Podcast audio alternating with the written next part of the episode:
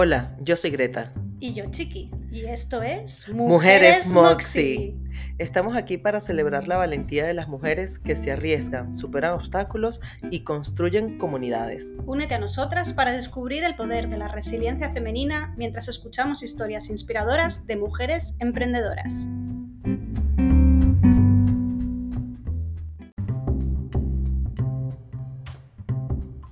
Y antes de continuar con el episodio, te invitamos a que nos sigas en nuestras redes sociales Mujeres-Moxis, Greta Rangel CC y Chiqui Workouts. Recuerda también valorar el episodio, compartirlo con todos tus amigos y bueno, por supuesto, muchas gracias por seguir escuchándonos.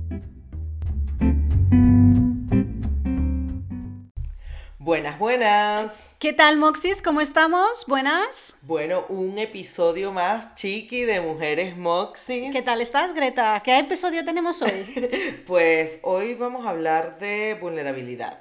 Mm, una palabra muy interesante y como dices tú, un melón muy grande que tenemos que abrir. Hoy vamos a abrir un melonazo. y además es que ya no sé, hemos perdido la cuenta de cuántos episodios hemos hecho ya. No sé, yo creo que este es como el 17, pero bueno, que nada, que nos lo pasamos bien. Poco a poco, al final esto es como el método del 1%, ¿no? Un poquito todos los días. Un poquito todos los días, así es. Sí. Pues Chiqui, comenzamos a ver, ¿qué entiendes tú por vulnerabilidad? Mm, bueno, eh, antes de haber mirado la definición, porque he de confesar que antes de hacer esto estaba como pensando, mm, ¿qué es la vulnerabilidad? Em, para mí, la vulnerabilidad es eh, el sentirnos, eh, el poder sentirnos em, frágiles frente a alguna situación en concreto, ¿no? Que nos, lo que hacemos es ponernos una coraza delante mental o física frente a algo y, cubrimos algunas partes de, nuestra persona que hacen que, pues que la gente o pues, las opiniones de la gente o las cosas que nos pueden pasar en la vida pues que nos afecten menos, ¿no? Entonces, eh, ¿cómo definirías tú la vulnerabilidad? Pues mira, yo, a ver, eh, la vulnerabilidad suele estar muy asociada a debilidad, pero para mí, las personas que, se, atreven a ser vulnerables em, son personas que yo considero más bien como con mucha fortaleza, ¿no? Eh, yo creo que se requiere mucho valor para poder ser vulnerable ante los demás Em, entendiendo por vulnerabilidad. No está grabando. Em, el ser eh, honesto, ¿no? El, poder abrirte con, con sinceridad, el poder o sea, que, no es un drama, ¿no? Que, ser vulnerable no es eh, llorar desconsoladamente, que bueno, uno, todos lloramos o lo que sea, pero, pero lo que yo estoy planteando de, la vulnerabilidad bien, vista desde, el punto de vista más de valentía, es cuando nos atrevemos a, demostrar eh, lo que sentimos en algún momento con, bueno, con honestidad. Yo creo que, sí, es que yo creo que es un poco abrirse a ser como uno es en realidad. Sí, sí. Porque al final, eh, yo creo que ya hemos hablado en otros podcasts sobre esto, y es, al final en la vida todos, esto es un, festival de máscaras. es cierto, nunca somos iguales con las, con las personas. Ya. Somos, mostramos las caras, cada día mostramos una cara diferente. Si estamos mal o estamos deprimidos, mostramos una cara de pues estar bien, más o menos hay gente, justamente hoy hablábamos, también dependiendo del extracto social con el que te muevas, mm. muestras una cara u otra. Y justamente hoy, eh, Greta y yo estábamos hablando de una cosa que creo que va enlazada muy bien con este capítulo y es que tú y yo, frente a frente, mostramos muchas de nuestras vulnerabilidades. Sí. Pero yo creo que eso porque es porque creemos que nosotras tenemos, hemos creado en nuestra amistad un espacio seguro en el que ninguna de las dos nos vamos a juzgar. Y de hecho, mira, es que es muy curioso, pero antes de grabar este podcast eh, hemos entrado las dos al baño porque como tenemos que estar aquí un rato hablando y a mí eh, estaba pensando en una cosa que me ha dicho Greta antes del podcast yo le estaba contando una situación que yo había tenido con una amiga mía y con un chico que me gustaba. Y esta amiga mía un poco como que había quitado, como había quitado importancia a lo que yo sentía y como que no estaba reforzando la opinión que yo tenía de que a lo mejor este chico le pudiera gustar. Y Greta me decía, si yo te hubiera dicho esa misma opinión, ¿te la hubieras tomado igual? Y yo pensé, evidentemente no, porque lo que me va a decir Greta me parece bastante más honesto que lo que me va a decir la otra amiga que no tengo muy claro si, si me sería honesta o no. Pero fíjate, es que es eso, al final, dependiendo de la situación en la que estemos, con la persona en la que estemos o emocionalmente como estemos, nuestro grado de vulnerabilidad va a ser más alto o más bajo. Pero también fíjate que eso, o sea, las cosas son bilaterales, ¿no? Nada es de un solo lado. Entonces, ¿por qué tú puedes sentir esto conmigo? Porque yo también me he abierto a ser vulnerable contigo. Mm. Entonces tú, eh, eh, digamos, me puedes ver más como las costuras. Yo no, yo no soy una persona eh, que en el caso de nuestra amistad mantengo las formas, ¿no? Soy muy honesta, digo mis disparates. Dices tus tacos, que me encantan, tus tacos, vale, eh, tus tacos venezolanos. Sí, sí, sí, o sea, ni, no me corto ni un poquito, evidentemente. Esto ha sido un proceso, ¿no? No siempre fue así. Pero a mí lo que me unió contigo es poder sentir esa comodidad de ser yo misma. Entonces, yo creo que eso tú al final lo sientes de vuelta y que si yo te digo algo que te pueda cortar el rollo, eh, pues igual vas a decir, bueno, esta me lo está diciendo porque es lo que honestamente está pensando, pero no hay como una, como una agenda oculta. Sí, es, claro, no hay una agenda oculta porque a veces pensamos, no lo sé, luego a veces pienso que eso puede ser mi propia inseguridad a la hora de hablar con la otra persona y la otra persona no tiene ni la más mínima mala intención, pero a veces nosotros anticipamos cosas que no están ahí, ¿no? Pero, pero es, esa, es, es como un círculo seguro en el que no mm, sientes que no vas a ser juzgado y que la persona a la que le estás contando ese problema o esa debilidad o situación incómoda te va a contestar con total honestidad por lo que, de lo que ella cree, ¿no? O de lo que esa persona cree que puede ser. También te digo, por ejemplo, en este caso, tú podrías eh, asumir tu vulnerabilidad ante esta amiga tuya y decirle, oye, mira, yo me siento así, así. Porque es que al final eso es lo que es ser vulnerable o atreverse a ser vulnerable ante los demás, ¿no? Desnudar un poco el alma y poder decir lo que sentimos Em, de una forma pues honesta, tranquila. Y sin em, buscar, es que en realidad, ¿sabes lo que pasa? Que a veces ahí eh, lo que... Yo soy una persona que tengo un problema con, generar conflictos. Odio generar conflictos. Claro, es que una cosa es una cosa y otra cosa es otra cosa. Lo que pasa es que cómo le dices a alguien, en, en algunas situaciones, y uno tiene que aprender también a hablar con las otras personas sin intentar ofender, ¿Cómo haces un approach en ese sentido a una persona que crees que te ha dicho una cosa que a lo mejor, es que a lo mejor ni siquiera esa es la intención y yo he cogido la intención eh, de una forma inadecuada, ¿no? Pero, ¿cómo le dices, cómo le dices a una persona eh, que algo tú lo has interpretado de una forma que para ella podía constituir una ofensa absoluta. No, pero es que tú lo que vas a hablar es desde tu punto de vista. Oye, no sé si estoy equivocada, pero yo siento esto y esto y esto. Yo siento, yo soy lo responsable. Sí. no es que tú me estás diciendo o tú me haces sentir. No, no, no. Yo siento, estoy equivocada porque igual la otra no es verdad lo que tú estás sintiendo y te dice, oye, no era mi intención, disculpa, y ya tú de alguna forma también vamos poniendo límites, porque eso es lo bueno de, permitirnos a ser vulnerables, porque si no, entonces siempre vamos por la vida de que yo lo puedo todo, de dame, dame, dame golpes, y yo lo puedo todo y no siento ni padezco, y no es verdad, entonces las personas eh, transgreden nuestros límites, hmm. pero no porque ellos transgreden nuestros límites, sino porque, nosotros no estamos poniendo nuestros límites. Sí, y ellos no los conocen. Efectivamente. Entonces, bueno, cuando te permites ser vulnerable ante el otro y decir cómo te sientes, el otro tiene una información para poder respetarte.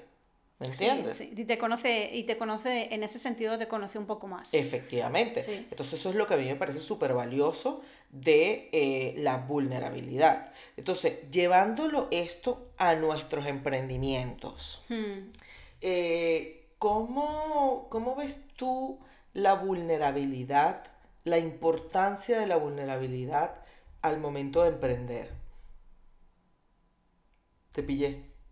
Sí, Te es pillaba, que ¿no? me he quedado pensando en otra, en, en una cosa anterior, de ver cómo solucionaba ese problema, ¿sabes?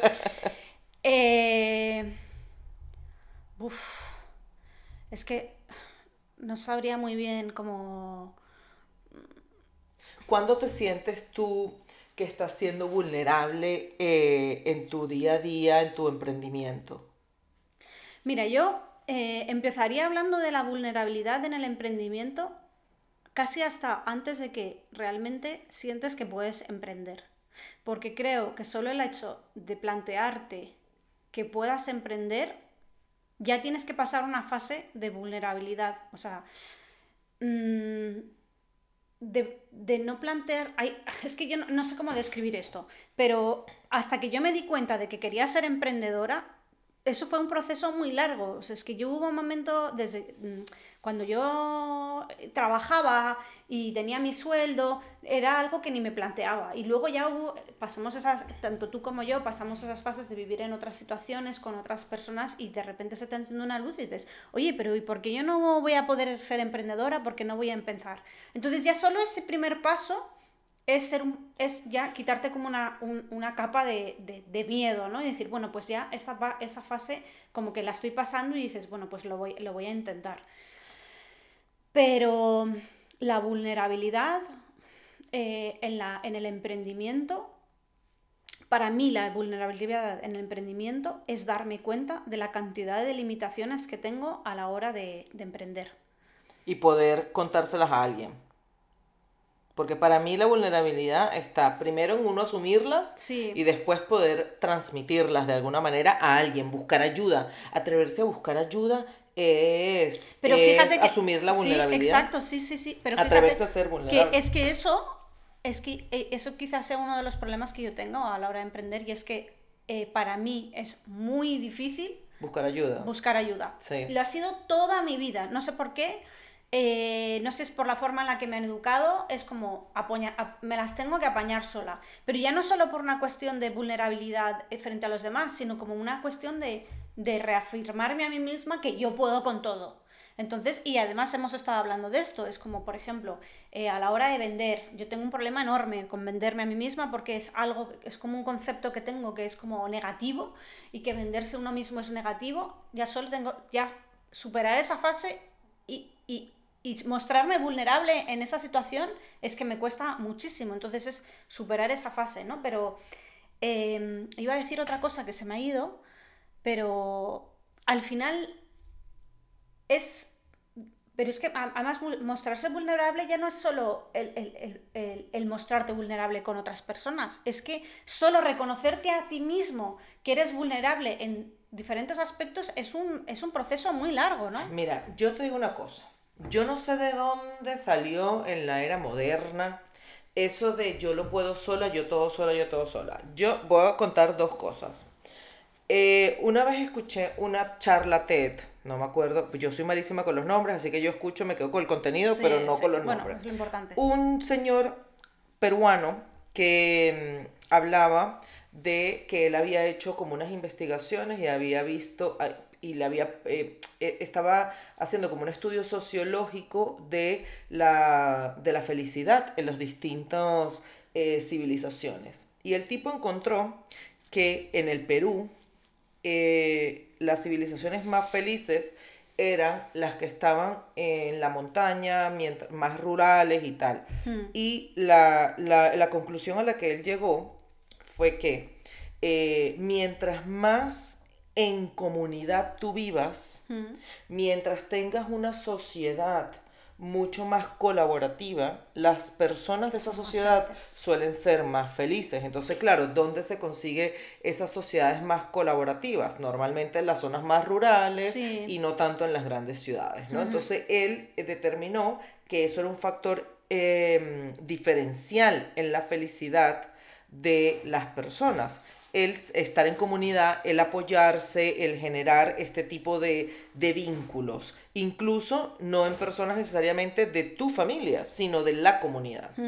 Eso por un lado. Por el otro, el otro día estaba escuchando un podcast que yo, yo no soy madre, pero escucho un podcast que se llama More Than Mamis, vaya la, vaya la cuña, y a mí me gusta mucho eh, porque las chicas, o sea, pues algunas cosas me gustan más que otras, pero en general me gusta escucharlas, me parecen muy honestas. Y había una chica que se ve que tiene una buena posición económica y se puede permitir eh, pagar un montón de ayuda, porque además tiene unos gemelos, y ella estaba diciendo que la gente la, la fustigaba mucho en los comentarios porque, que, ¿sabes? Que qué mala madre, que buscaba ayuda, que no sé qué. Mira, después yo no sé cómo fue que me llegó una información que hablaba justamente de que en las tribus antiguas eh, los hijos no se crían.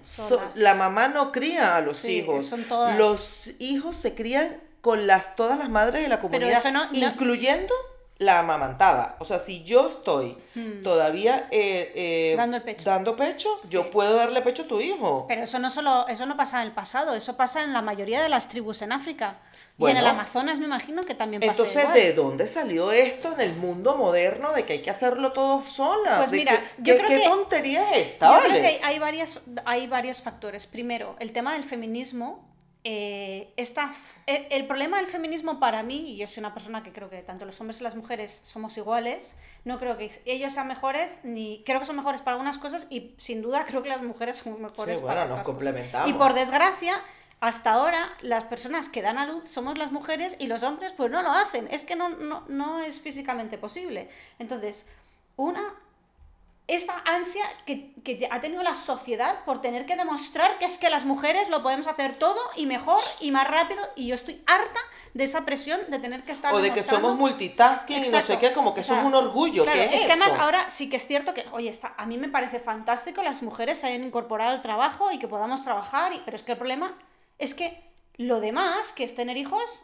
no lo pueden hacer ellos. Entonces nos toca trabajar y también tener hijos y, es que no llegamos nunca. Y luego estamos en la sociedad del individualismo, el de yo, yo, yo, yo, yo. Y eso creo que también aplica sobre las mujeres. Y además creo que también las mujeres, eh, por la forma en la que nosotras somos, somos siempre de dar, de... Yo, además yo creo que eso tiene que ver con, pues, con, con, las hormonas, esa forma claro, pero es que el problema de salud, eh, estamos protegiendo a nuestros niños, les educamos. Eh, entonces... Dar no es un problema. El problema es que ese dar no sea también en dirección hacia ti. Exacto, sí, sí, o sea, es que dar es dar a los demás y a ti. Pero, pero es que además no solo es dar a los demás, es que si tú te das a ti misma, te sientes mal.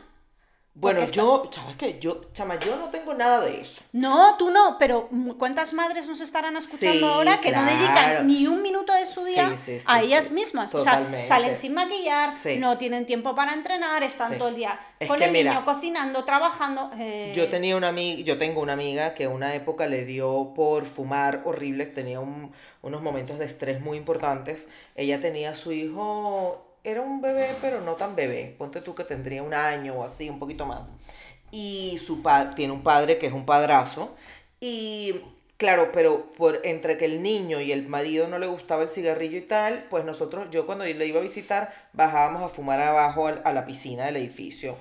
Y chama, ella se fumaba 200 cigarros en un minuto y medio. Y yo, pero fúmatelo tranquila. No, no, no, es que me da remordimiento que estoy aquí. Y yo, pero si tu hijo está arriba con su padre, que es un padrazo, o sea, y ella nada más, o sea, fumarse un cigarro, que yo no digo que esté bien, no voy a hablar ni de bien, pero era, le daba sentimiento de culpa. O sea, eh, no, pero ¿por qué? O sea, si tú en ese momento, tu única forma de gestionar, yo no voy a decir que fumar está bien, pero si tu única forma de gestionar el estrés que llevas encima es fumándote tres cigarros, fúmatelos con calma, dedícate ese momento para ti, porque es que aplica lo mismo para hacer ejercicio, para comer, para maquillarnos, lo que dices tú, mm. para vestirnos, para no sé qué. Yo, mira, a mí a veces me, como que me da con, con mi chico, como que, o sea, nosotros como hablábamos antes, ¿no? Nos atendemos mutuamente. Entonces, bueno, sí que es cierto que al yo tener, al, al, yo no tener unos horarios, cumplir horarios ni nada, pues a veces tengo más capacidad de gestionarme. Pero chama, cuando a mí yo no quiero hacer la comida, cuando yo no quiero recoger no sé qué, yo no lo hago y punto, y que se resuelva a él. Y es verdad que a veces digo, ay, me da cosita, pero por otro lado digo, no, o sea, no, no me apetece. Lo que yo no voy a hacer es algo con sentimiento de obligación. Por suerte, él es cero de, de, que pretende que yo haga, o sea, él ayer se quiero hacerme una pasta y no sé qué, y se fue y hizo su comida, o sea, como que yo no me siento que esa es mi obligación, pero sí que es cierto que a veces da como cosita, pero yo creo que ahí es donde viene el, el como que el ayudarnos a nosotras mismas y decir, no, no, no, ya va, espérate un momento, o sea, mm. no. Pero fíjate, ahora estoy pensando que realmente la, una de las soluciones o sea, cuando nosotros nos sentimos vulnerables, y esto engancha con lo que tú decías al principio, es la capacidad de pedir ayuda y de admitir que no podemos con algo o que algo nos preocupa. Y solo, ya solo dar ese paso, primero encontrar la vulnerabilidad y segundo, oye, ¿cómo, cómo pido ayuda? ¿A quién le pido ayuda? ¿Y cómo admito que yo eh, aquí o me siento vulnerable o no sé cómo hacerlo? O a lo mejor te afecta más de lo que... Porque además luego está el tema de cómo nos afectan las cosas en la cabeza y no las liberamos y se forma como una especie de nube enorme en la cabeza que da vueltas y dices, oh, esto es un problema enorme y en vez de hablarlo y ejecutar, se te queda el problema en la cabeza y, se hace mucho más grande de lo que realmente es. Hay una autora que, tiene, que a mí me encanta que se llama Byron Katie y ella tiene una frase que dice que la realidad siempre es mucho más dulce que, como la, vivimos en nuestra cabeza. Sí, sí, sí, sí, porque somos tan, es que somos como unos esclavos de, nuestro cerebro, ¿no? Claro, totalmente. Y cuando ya te vas a hacer, lo dices, ah, coño, esta vaina no era tan mala. Sí, sí, sí. No, no era tan grave. Es, que, es, es, muy difícil encontrar una situación en la que la realidad sea peor que... Y, y, muchas veces cuando la realidad es peor es que como ya, ya te has fustigado tanto, reaccionas realmente rápido a ella, ¿no? A no ser que sean situaciones totalmente pues inesperadas y, y súper dolorosas en la vida que a todos nos pasan, ¿sabes? Pero mm. entonces yo creo que, que de hecho voy a intentar usar este capítulo para, para tratar de, de reconocer algunas de mis vulnerabilidades y tratar de, primero, reconocerlas y segunda, pedir la ayuda que necesito porque es que la necesito. Sí. Mira, a mí, yo, yo lo que rescato de la vulnerabilidad es que la vulnerabilidad abre las puertas de la conexión. O sea, uno conecta mucho más con las personas cuando las personas tú sientes honestidad, cuando tú sientes realidad, mm. cuando tú lo puedes ver como un ser humano y no como un robot. Sí, sí. ¿Sabes? Mm. Eh, entonces yo, por ejemplo, en el tema de los negocios, eh, creo que hay, que hay que tener mucho, mucho cuidado, eso sí, con eh, una cosa es vulnerabilidad y otra cosa es entrar en la queja, en el drama. Yo creo que ahí hay que, es donde está la línea invisible divisoria, ¿no? Porque tampoco, también es cierto que cuando estamos, yo, yo por lo menos cuando vivía en Colombia, que pasé de los peores años de mi vida, fueron dos años muy, muy malos, eh, emocionalmente estaba muy deprimida, fue, fue un tiempo muy duro por muchas razones, pero yo iba por la vida como calimero. ¿Sabes quién es calimero? Bueno, como el pollito. Era un calimerito. Yo iba con, la conchita encima, con tal cual, chama, o sea, y con la nube negra y con todo, y yo iba por ahí, esto es una injusticia porque la vida, porque no sé qué, y a todo el mundo pensar que todo te pasa a ti es ya equivocado. Y a todo el mundo que conocía le contaba mi historia de amor y dolor, esperando que la gente me acogiera, ¿no? Que, que, se compadeciera de mí, que, que, que quisiera ayudarme. Mm. Mira, yo no sé cuándo, yo, o sea, pasó el tiempo, yo me fui a Colombia y hubo un día que a mí me cayó, como decimos nosotros, la locha. Y dije, wow, esta es la razón. Y entonces, a ver, ¿qué pasaba? Que yo veía que la gente se alejaba de mí. Ya, sí. Y entonces te da como una ira y le coges rabia a todo el mundo de por qué la gente no me considera, de por qué no le importas a nadie, de por qué no sé... Pero una cosa espantosa.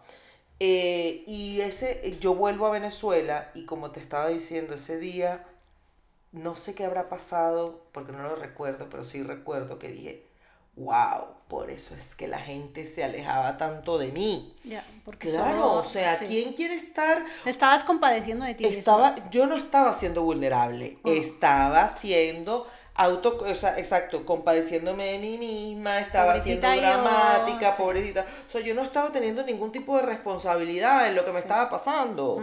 Entonces, hay una diferencia muy grande entre ser vulnerable, abrirte y decir, bueno, mira, esto yo no lo sé, esto yo no Sí. lo controlo, yo necesito ayuda en esto, y en, ay, pobrecita yo, es que todo me pasa a mí, es que no, es que sí, es que el otro, es que el otro, es que el otro. Y Bueno, tú, porque hay una cosa que es reconocimiento de un problema y buscar una solución frente a queja. Claro. Claro, una Entonces, cosa es la queja y otra cosa es la, el abrirse a, a- a las personas que crees que te pueden ayudar, abrir, comunicar un problema, comunicar esa debilidad y buscar ayuda o consejo Y es frente justo a ahí la queja. donde yo creo que la gente solemos Hmm. confundir esos conceptos y por eso nos cuesta abrirnos a la vulnerabilidad. Claro, pero ¿sabes por qué también? Porque llegar al nivel de la queja es muy fácil. Levantarte y quejarte Ay, quejarse es es muy lo más, y es lo más rico que hay. Sí, y además también he de Es decir, sabroso. y también A ver, hay de días decir- que hace falta, he de ¿eh? decir una cosa. Cuando yo quedo con alguna amiga, y de hecho, a veces lo que buscas es estoy hasta las Sí, sí, narices sí, de tal, y que te digan, joder, es verdad, verdad. qué coñazo. Es que eso es lo que buscas a veces. Claro, No buscas de, oye, mira, porque esto no- también nos pasa un poco la- entre las mujeres. Yo qué sé, cuando mm, te digo, pues sí, te vengo y digo, es que estoy hasta las pelotas de esto, tal. Oh, sí, sí. O cuando se lo cuentas a alguien, generalmente los hombres, y te dicen, ay, pero yo tengo la solución. Ay, no. coño, yo aquí vengo a quejarme. Sí, sí, o sea, sí, por favor, secúndame en la queja. Dime que sí, que tengo Dime razón. que tal, no exacto. Exacto. Luego, evidentemente, eso es un día esporádico. Sí, pero sí, sí. Lo que hay que hacer realmente es, vale, yo ya tengo la queja, estoy hasta las narices de, yo, por, ejemplo, yo que me vendo fatal, que odio venderme, tal, estoy, y, y es que yo todavía estoy en un nivel de queja, no estoy en un nivel, o sea, yo ya sé que eso es una vulnerabilidad, porque ya, ya es que me he quejado tanto, ¿sabes? Que llega un punto en el que dices, pues esto de quejar no funciona, ¿vale? Voy a pasar al siguiente nivel y voy a rebuscar por dentro por qué realmente... Y claro, cuando ya pasas ese nivel eh, superficial de la queja a buscar, a decir, no, es que esto tengo que poner una solución. ¿Y cuáles son las estrategias para poder solucionar? Primero, abrirme y decir, vale, esto es un problema. Y luego buscar a la persona, aparte de poder comentárselo a tus amigos o tal, pues decir, oye, pues a lo mejor tengo que contratar una agencia que me ayude con hacer estrategias. Necesito, yo que sé, hacer coaching también para trabajar en mi seguridad y ver Claro. por qué me pasa esto.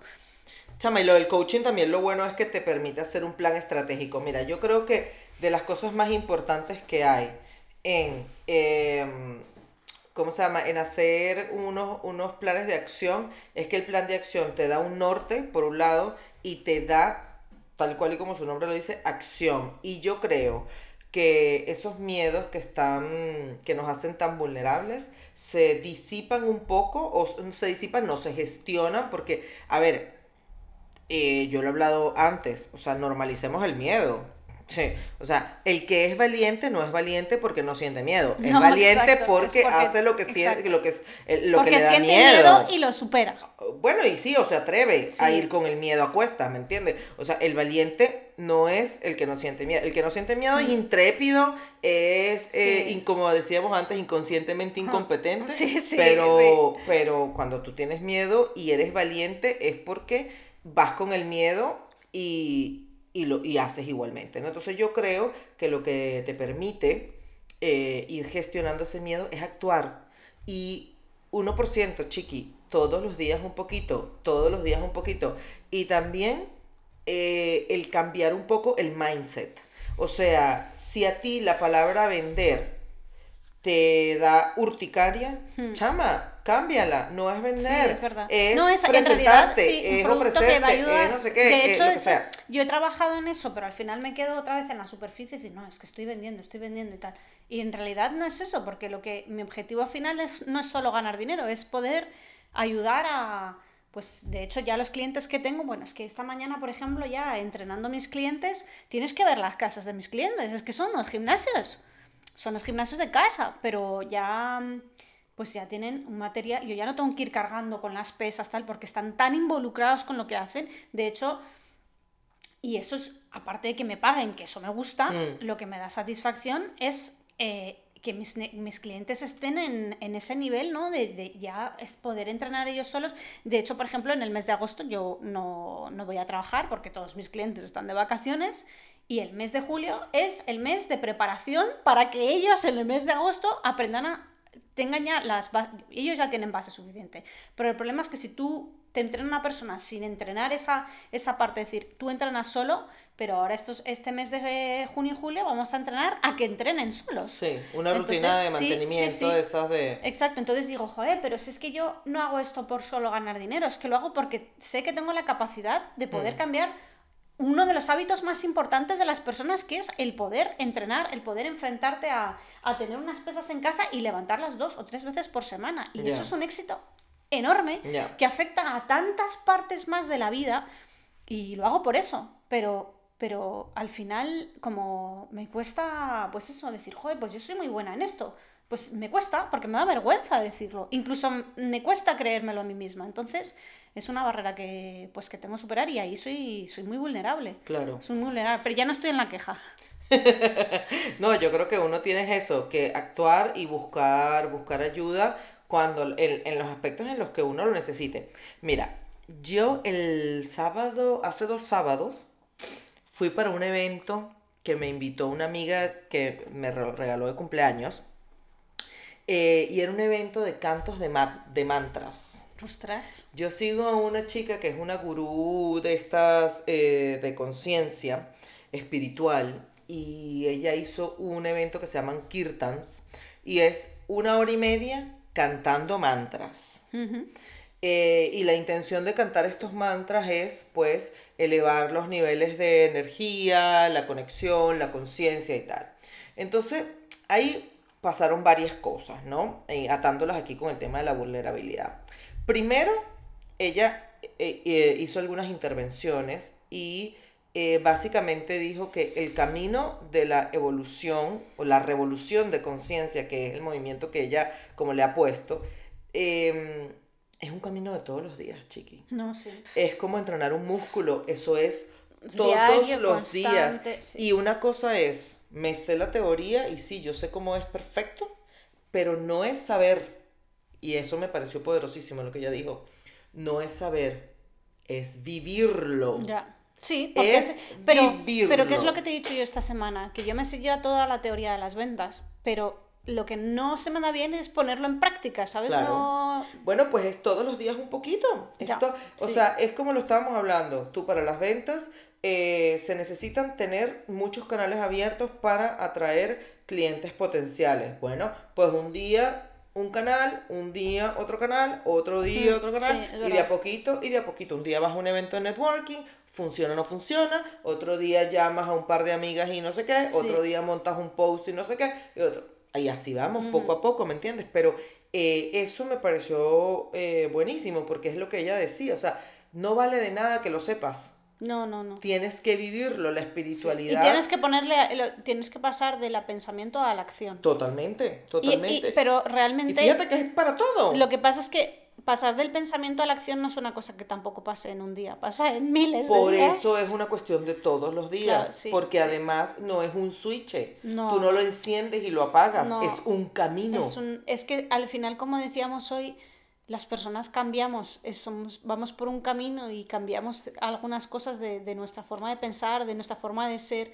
Entonces eso es parte de nuestro cambio interno, ¿no? de poder ir evolucionando en una dirección. Lo que pasa es que sí que es cierto que al final el primer paso es eso, determinar esa vulnerabilidad y, tratar de crear un plan de acción y unos objetivos para tratar de superarla. Y luego no sentirnos mal, que es lo que me está pasando a mí, y ahora, por ejemplo, yo llevo unas semanas que estoy, con perdón, en la mierda, porque lo que me gusta a mí de este podcast es que no solo hablamos de los éxitos, realmente hablamos del momento en el que estamos. claro, claro. Em, Para eso lo hicimos. Claro, es eso, es, sentir como que eh, al final, pues eso, el 1%, 1%, mira, estoy del 1% ya hasta las pelotas. Porque siempre siento que estoy en el mismo sitio, seguramente no lo estoy, pero la palabra paciencia es demasiado importante como para olvidarla, ¿sabes? Paciencia, paciencia, paciencia, porque al final sí que es un proceso muy, muy lento, pero, pero, pero si sigue estando ahí es como construir un, ladrillo poniendo una, una casa con un ladrillo al día. Te garantizo que después de cinco años la casa está ahí. Pero si pones una, luego te vas, luego vas y te vas a otro sitio y no... Mm. Entonces yo, pues eso, estoy ahí poniendo ladrillos. A lo mejor al final acabo construyendo un castillo. Bueno, pero es que mira lo que, lo que yo creo que ayuda en ese caso, que nosotros, eh, yo lo uso en mi proceso de, de coaching, de, del proceso EGM, y es que nosotros eh, hacemos, llenamos lo que se llama una hoja de victorias. Hmm. Y llenamos ahí todas nuestras victorias, por más pequeñas que sean. sí. Mira, me abrí la cuenta en Instagram, eh, tengo hecho no sé cuántos videos, eh, aprendí a eh, tomar fotos, aprendí a editar, o sea, estoy inventando porque de cosas que yo sé que, Sí. que tú has ido, conocimientos y skills que tú has ido Adquiriendo. adquiriendo y, y además retos que has ido superando. Entonces, chama, eso es súper importante porque ahí hay un recorrido Sí, que lo perdemos de vista porque no estamos donde queremos estar, pero y sí. todo lo que sí hemos logrado. Sí, sí, sí, claro, claro. sí. ¿No? O Mm, sea. Es que yo lo hablaba ayer con mi psicóloga y entonces yo le y yo- ella me decía, bueno, está bien, el patrimonio que tú hubieses querido tener no lo tienes, pero y todo lo que sí has logrado, Ya, y todo lo que sí tienes. Claro, yo cuando me siento muy mal, es un poco a lo que recurro es, Pero es, es que a eso. no es para sentirnos mal, para consolarnos, es para estar conscientes del De- camino Ya, y, sí. y darnos fuerza para continuar. Ya, pero ¿sabes lo que pasa? Que cuando yo, cuando no tengo eso en cuenta y veo el camino de otras personas, digo, ostras, es que mira a estas personas. Pero to-". ellos tienen su Porque, camino. Pero además, ¿sabes lo que pasa también? Que tendemos a ver el éxito como cosas materiales. Y, y eso también es un proceso muy grande de quitarte en la cabeza Mm. de decir, el éxito, al menos para mí, y cada vez menos, está en lo material. Está en, para mí el éxito está en sentirme contenta con lo que yo hago y en apreciar las cosas no físicas que yo tengo. O sea, eh, las amistades que tengo, la familia, la salud, los momentos, ¿sabes? Y, y hacer ese cambio de chip es un, es un cambio difícil, porque yo aún así todavía digo, "Joder, mira esa tía, la casa que se ha comprado y yo no tengo ni dónde caerme muerta y tal. Entonces, pero luego, si, si voy un poco para atrás, digo, vamos a ver, pon en perspectiva todas las cosas que has hecho, ¿vale? Tú a lo mejor no tienes una casa porque has vivido otras experiencias y yo a lo mejor he dicho, pues en vez de comprarme una casa, me voy a dedicar a pues vivir en otro sitio, gastarme el dinero en montar una, una empresa o, o tratar de montar un proyecto, ¿no? Entonces al final sí es. Y, y luego volvemos eso, al tema de la comparación. Es y... que compararnos es Sí, es una es pérdida el de camino tiempo, a la perdición. Sí, sí. Porque siempre hay alguien que está mejor que tú en algún aspecto y tú solo estás viendo ese aspecto en el que esa persona es mejor que tú. Sí. Pero Sí, no pero estás no viendo lo demás detrás, y además no estás viendo lo que esa persona no te permite ver. Entonces, ese sí es el camino, o sea, eso es un camino sin salida, eso es un callejón sin salida, o sea, de ahí sí que no hay nada que salga bueno. Sí, nada, sí, nada. Entonces yo pues eh, te invito a que si quieres empezar por algo, eh, empieza por disminuir eh, la comparación o disminuir las, la, esas, esos elementos que te influyen hacia compararte. Mm. Si es dejar de seguir cuentas en Instagram, deja de seguir cuentas Sí. en Instagram. O lo que, usa tu Instagram nada más para tu negocio. O sea, no sé, lo que sea que te funcione. Pero te lo digo porque yo lo hice mucho. Yo me comparé años y sufría horrible, horrible, horrible. No, horrible. pero yo no. No, digo que yo no lo hago nunca, porque eso, no, No, soy yo- el Dalai Lama, pero... No, yo de hecho, de hecho ahora. mm, no, porque yo he llegado a un punto en el que ya me, he dado- me doy cuenta que comparar es, es una pérdida de tiempo. Sí, Total. eh, pero vamos, todo el mundo se compara. Lo que pasa es que hay niveles y niveles. Por ejemplo, y esto lo hablamos en alguna ocasión, pero hay cuentas de chicas eh, on- eh, pues que tienen millones de followers y tal, y, y, y- y en algunas de ellas que dices, esta persona cuando empezó ya tenía un billetazo para gastarse en redes sociales, porque al final si tú tienes mucho dinero para invertir en marketing, pues tu exposición es muchísimo mayor, Mm. aparte del mérito que tiene esta tipa que es mm, brutal, o sea, es una tía a la que admiro, tiene un cuerpo súper trabajado, eh, seguro que... mm, o sea, sufre mucho en el gimnasio porque para tener ese cuerpo la disciplina ya es un nivel altísimo, pero yo creo que hay un montón de cosas de esa persona que es que ignoro. Y no sé, y yo lo pensé, digo, es que a lo mejor esta tía se le ve aquí y no es feliz. Porque Ya. también es que hay, bueno, y la cantidad de casos que están saliendo de ahora, hay gente de redes sociales que se están suicidando. Ya. Porque además también llevar, llevar esta gente, o sea, lo del tema de los influencers también acaba siendo un poco como, es, una, es como un paralelismo a la gente que es famosa. O sea, al final tienes un montón de seguidores, te conviertes en famoso, das consejos o influencias a la gente, pero, pero eso tiene un coste Ya.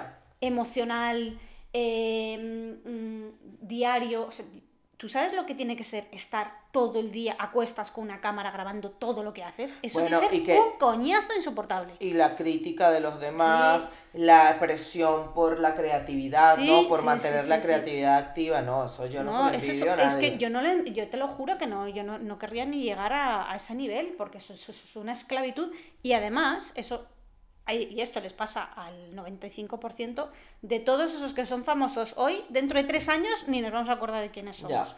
O sea, no sé, ni, ni lo sabes, porque eso pasa también con todos los actores de Hollywood, con la- ahora sobre todo con toda esta música se ha puesto de moda ratón, la- el reggaetón y tal, sale una canción, la escuchas cinco minutos y al mes que viene no sabes ni qué, porque Ya. como todo es la inmediatez y tal, Sí, pues, sí, eh, sí, sí, es tremendo. sí. Mira, hay otra cosa que a mí me gusta hablar de la vulnerabilidad y es eh, la vulnerabilidad en la gestión de equipos de trabajo. Yo eh, tengo una muy buena experiencia como llevando equipos de trabajo este, y, y, y atreviéndome a ser vulnerable ante ellos. Em, y cuando digo vulnerable es poder asumir, oye, mira, yo eso no lo sé, no lo controlo, no tener siempre la respuesta, ¿no? La, el, el ser la, la, la persona, la, la magnánima, ¿no? La que, la que, mira, por ejemplo, el otro día una amiga me contó, ella trabaja en ventas, y estaba, y entonces tiene una, la jefa que parece que es una dura, eh, tiene 30 años vendiendo, es muy buena y tal, pero está acostumbrada como a vender en puerta fría y ellos están Mm. vendiendo un producto como mucho más elitesco por teléfono, no sé qué. Y entonces eh, mi amiga me dice que estaba hablando con, con un posible comprador y, mm, y le dijo algo así como, bueno, no, es que tengo que pensarme lo que hablar con mi marido, no sé qué. Y Mm, entonces, sí. bueno, obviamente eh, mi amiga dijo, ah, bueno, ok, no sé qué. Y la jefa le dijo, bueno, pero ¿por qué no le dijiste que yo no dejo escapar eso? ¿Por qué no le dijiste que si no tenía un amigo a quien pedirle el dinero prestado? Tía, o sea, yo lo que digo es, ya todo... es que- o sea, eso ya es como, como que yo no respeto a una persona que, que me dice eso porque es como una cosa como irreal. Sí, sí, sí. ¿No? No, pero porque pero es que para ese tipo de personas y que suelen tener bastante éxito, la venta está por encima de cualquier otro tipo de Bueno, probablemente, pero oye, también no dejarle espacio como al otro, ¿no? O sea, para sí, que el sí. otro gestione de acuerdo con lo, porque, porque vender va mucho de quién tú eres. Mm, sí, sí. y de conectar con el otro, ¿no? Entonces, o sea, lo que te quiero decir con esto es que cuando yo he estado a la cabeza de, de equipos, eh, he evitado mucho el, el ser como esta persona que, que no le da espacio al otro para que, para que haga las cosas un poco a su manera, ¿no? Eh, y cuando yo, o sea, yo me acuerdo que, creo que te lo he contado antes, cuando yo tuve el negocio antes de la pandemia, que no estaba en un principio funcionando, yo me senté, en ese momento éramos dos, era, eran dos empleados y nos sentamos los tres y yo les dije, ¿qué podemos, qué se les ocurre a ustedes para hacer para que esto empiece a funcionar? Sí. Y de una idea que me dio uno de los chicos, salió nuestro plato estrella.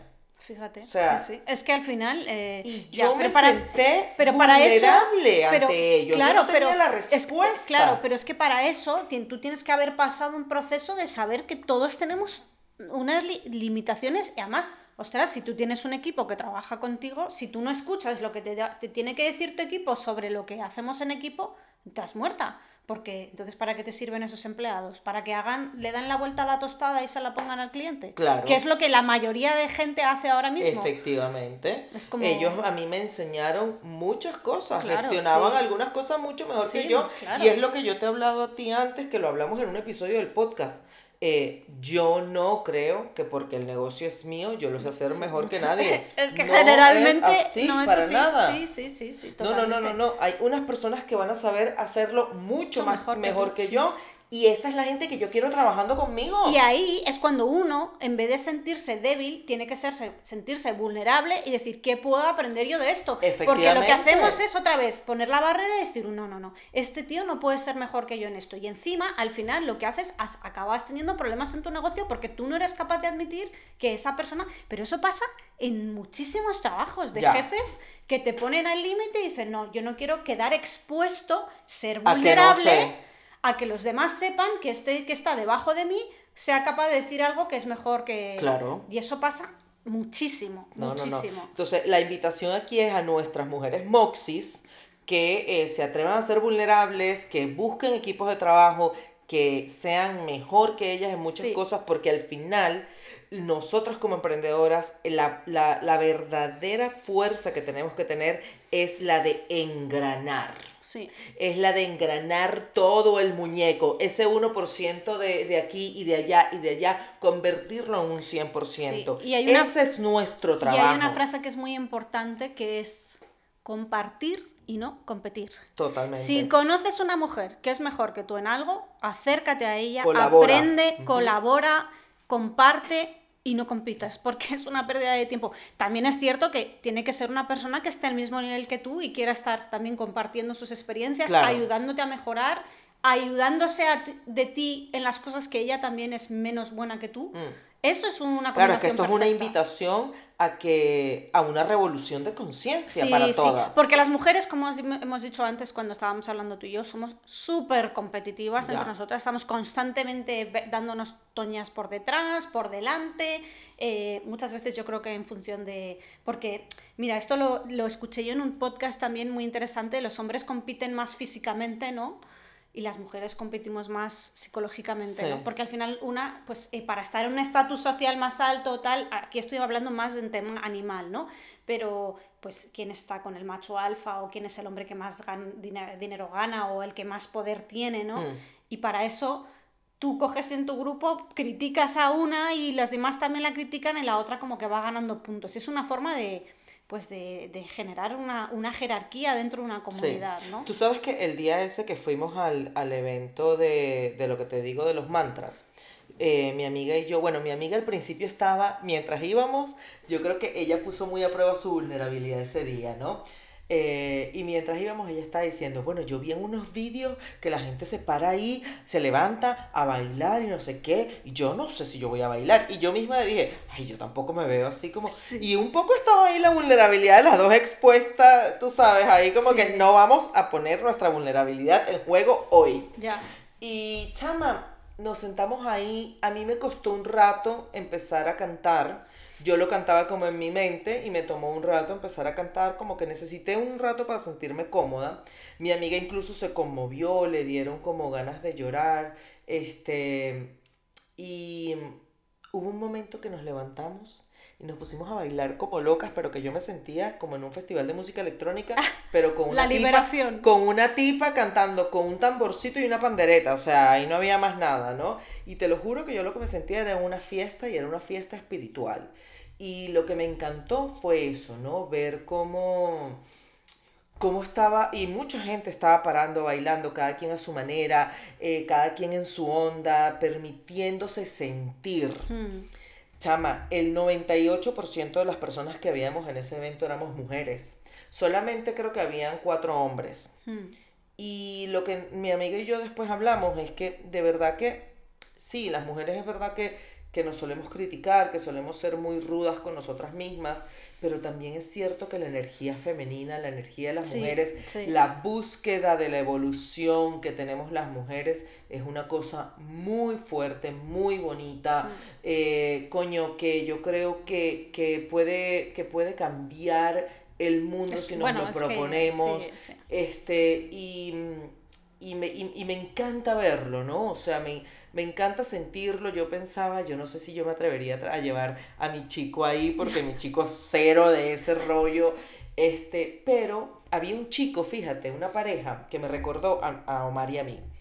Porque él estaba cero conectado, incluso hubo un momento que se que se levantó y se recostó en una pared así y mi amiga y yo decíamos que estará pensando este chico de este mujeres poco mujeres locas pegando brincos ahí ya te digo con una pandereta o sea chama y cantando y no sé qué. Suena como ver una vaina como una iglesia de esas fanáticas locas pero de una vaina espiritual. Sí. Y y el chico estaba así como parado viendo y la, y la chica estaba sentada con sus cantos, con su vaina, no sé qué. Y hubo un momento que yo volteé a verlos y él la abrazó y le dio como un beso en la frente, no sé qué. Y yo sentí que ese hubiese sido Omar. Ya. Porque Omar es un chico que cero conecta con nada de eso, que ni, ni psicólogo, ni espiritualidad, ni nada. Él entiende lo que, lo que conoció, que es, bueno, la iglesia, los, Hmm. porque su familia es cristiana, no sé qué, él entiende eso, pero hasta ahí llega, ¿no? Eh, como que él no, no va mucho más allá. Bueno, los hombres son como mucho así. Sin embargo, a mí me encanta porque él es como que yo voy con mi locura de mi espiritualidad y mi búsqueda y él siempre simplemente está ahí como para contenerme. Sí. O sea, él no me va a criticar, él no me va a juzgar, él, es- él me escucha, aunque no comparta nada, él simplemente me escucha y luego, si yo necesito, él me contiene.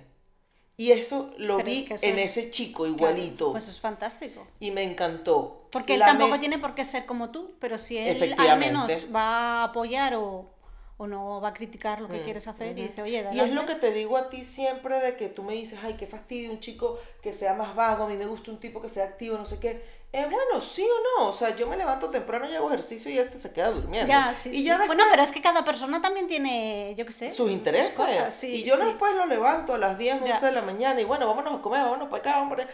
Y ya está, o sea, y cada quien hace lo que quiere. Porque, porque imagínate tú vivir tú en tu casa No, y que no puedas vivir la vida como a ti te gusta. No, no, eso sí, eso Coño, qué pereza. Sí, sí, sí, tiene que haber, tiene- cada una, cada persona tiene que ser como es y tiene que haber un complemento a esa persona. Claro, pero entonces, bueno, yo... No, hombre, tampoco querría estar con alguien que, que a las 6 de la mañana un sábado me saca con un látigo de la Además, cama. imagínate tú una persona con la misma intensidad que uno.